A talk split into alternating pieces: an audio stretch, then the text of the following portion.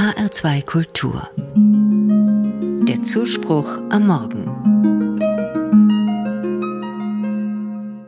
Ein Cartoon verbreitet sich derzeit in den sozialen Medien. Da beugt sich ein Erwachsener zu einem Kind hinunter und fragt, sind bei dir in der Schule Muslime, Juden, Christen? Nein, antwortet das Kind, bei mir in der Schule sind nur Kinder. Wenn es doch so einfach wäre. Ganz sicher bringt die kindliche Naivität noch keine Lösung für den Krieg im Nahen Osten oder für andere Kriege weltweit, aber vielleicht einen ersten Ansatz? Was würde sich ändern, wenn wir uns alle zuallererst als Menschen wahrnehmen würden? Vielleicht anders in der Haut, Haar und Augenfarbe, anders in der Sprache, anders in der Religion und Weltanschauung, aber als Mensch.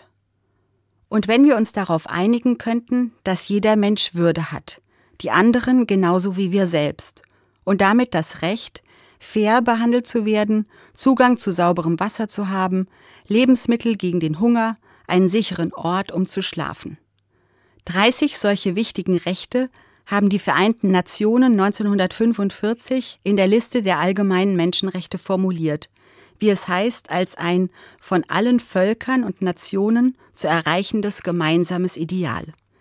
Kriegstreiber und Populisten weltweit möchten, dass wir uns nicht als Menschen wahrnehmen, sondern als Gegner, als Fremde, als Feinde. Es gibt die wunderbare Geschichte des Weihnachtsfriedens aus der Zeit des Ersten Weltkriegs. In der kurzen Waffenstillstandspause zu Weihnachten 1914 kam es zu Verbrüderungen zwischen deutschen und britischen Soldaten. Sie hörten die anderen die gleichen Weihnachtslieder singen, nur in anderer Sprache. Und sie erkannten, das sind auch Menschen. Im Winter darauf wurden solche Annäherungen unter Strafe gestellt und unterbunden. Und so gab es in der Geschichte immer wieder Friedensausbrüche während der Kriege. Wenn sich Menschen geweigert haben, Nachbarinnen und Nachbarn, Freundinnen und Freunde zu verraten oder gar auf sie zu schießen, nur weil die nun wegen ihrer Nationalität oder Rasse zu Feinden erklärt wurden.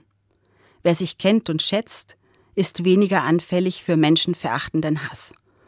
Und wahrscheinlich gibt es solche menschlichen Aktionen jetzt gerade auch in Israel und Palästina, wo es ja etliche Begegnungs- und Friedensprojekte gibt, etwa gemeinsame Schulen von Christen, Juden und Muslimen. Sie sind jetzt gerade besonders in Beschuss und in Bedrängnis geraten durch die Hamas und werden sicher auch von israelischer Seite kritisch beäugt. Wahrscheinlich ist derzeit ein Miteinander nur schwer möglich. Auch die Kinder spüren die Gräben. Und stelle mir vor, dass sie sagen, ja, wir waren Juden, Muslime und Christen, aber vor allem Kinder,